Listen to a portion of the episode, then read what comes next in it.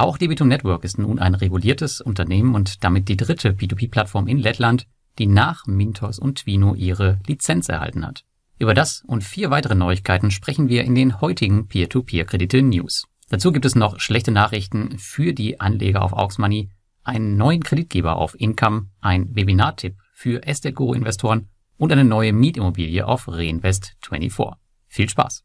Und anfangen wollen wir heute mal mit einer Plattform, über die ich äh, sehr, sehr selten spreche. Aber als ich 2014 anfing, in P2P-Kredite zu investieren, startete ich tatsächlich auf Auxmoney und suchte mir die Kredite noch handverlesen anhand von Katzenfotos heraus.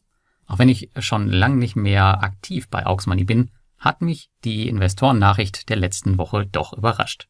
Denn nicht nur mit dem manuellen Investieren ist ab dem 4. November 2021 Schluss, Investoren müssen ihr Anlagekonto nun auch noch mit 2500 Euro aufladen, wenn sie weiter investieren wollen.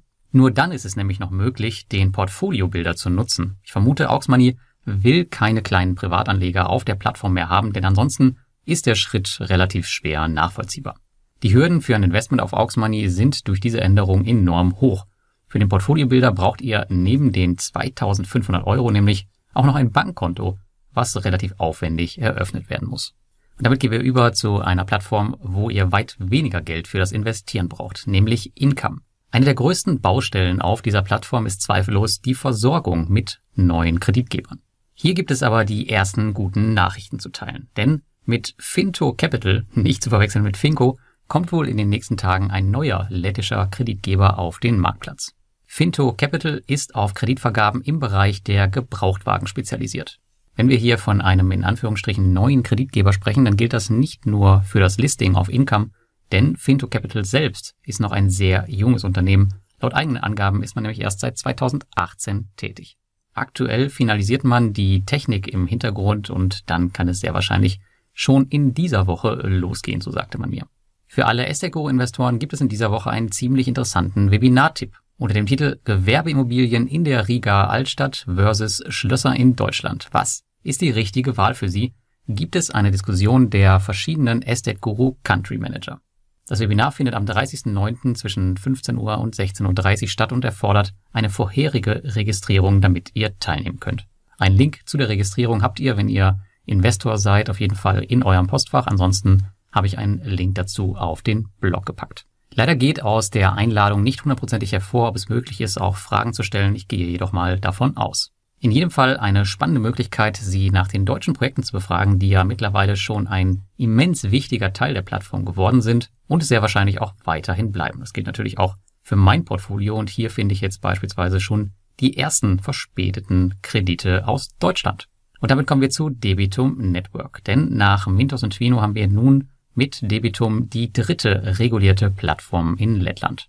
Die lettische P2P-Plattform gab nämlich in der letzten Woche bekannt, dass man von der lettischen FCMC die IBF-Lizenz e erhalten habe. Auch sie fangen nun damit an, ihre Investments umzubauen in Kreditbündel. Nur heißen sie bei ihnen nicht Notes wie bei Mintos, sondern ABS, das steht für Asset Backed Securities. Die Struktur wird aber ähnlich sein und diese habe ich bereits in einem anderen Beitrag erklärt. Neben der Regulierung von Debitum Network gab es aber noch weitere positive News der Plattform. Und zwar veröffentlicht man den ersten geprüften Geschäftsbericht für das Vorjahr. Debitum Network hat also in einer Woche zwei wichtige Schritte für eine zukünftig äußerst konkurrenzfähige und transparente P2P-Plattform geschafft. Die Links gerade zu dem Geschäftsbericht findet ihr auch auf meinem Blogartikel und auch mein Rating in Bezug auf Debitum Network hat sich da natürlich verbessert. Ein Update dazu gibt es am Wochenende mit meinem Quartalsbericht. Und am Ende noch ein Hinweis auf eine neue Mietimmobilie, in die ihr seit letzter Woche auf der estnischen Plattform Reinvest24 investieren könnt.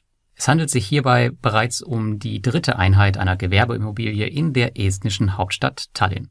Reinvest24 sieht nach der Stabilisierung der Covid-Situation auch wieder einen erhöhten Bedarf an Büroimmobilien wie dieser hier. Man ist bereits in Verhandlung mit einem Mieter. Die Immobilie kommt mit einer Mietrendite von 6,53 Prozent pro Jahr und einer erwarteten Wertsteigerung von rund 6 Prozent.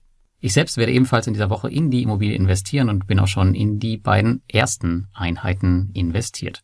Reinvest24 hat übrigens zuletzt einen schönen Beitrag auf deren Blog veröffentlicht, der die Frage beantwortet, wieso Mietimmobilien, wie sie auf Reinvest24 zu finden sind, ein sinnvolles Investment darstellen wonach ich ja auch bevorzugt auf der Plattform suche. Wenn ihr den Artikel lesen wollt, dann habe ich euch auch dazu einen Link in meinen Blogartikel gepackt. Und damit wünsche ich euch eine schöne Woche und bis zum nächsten Mal.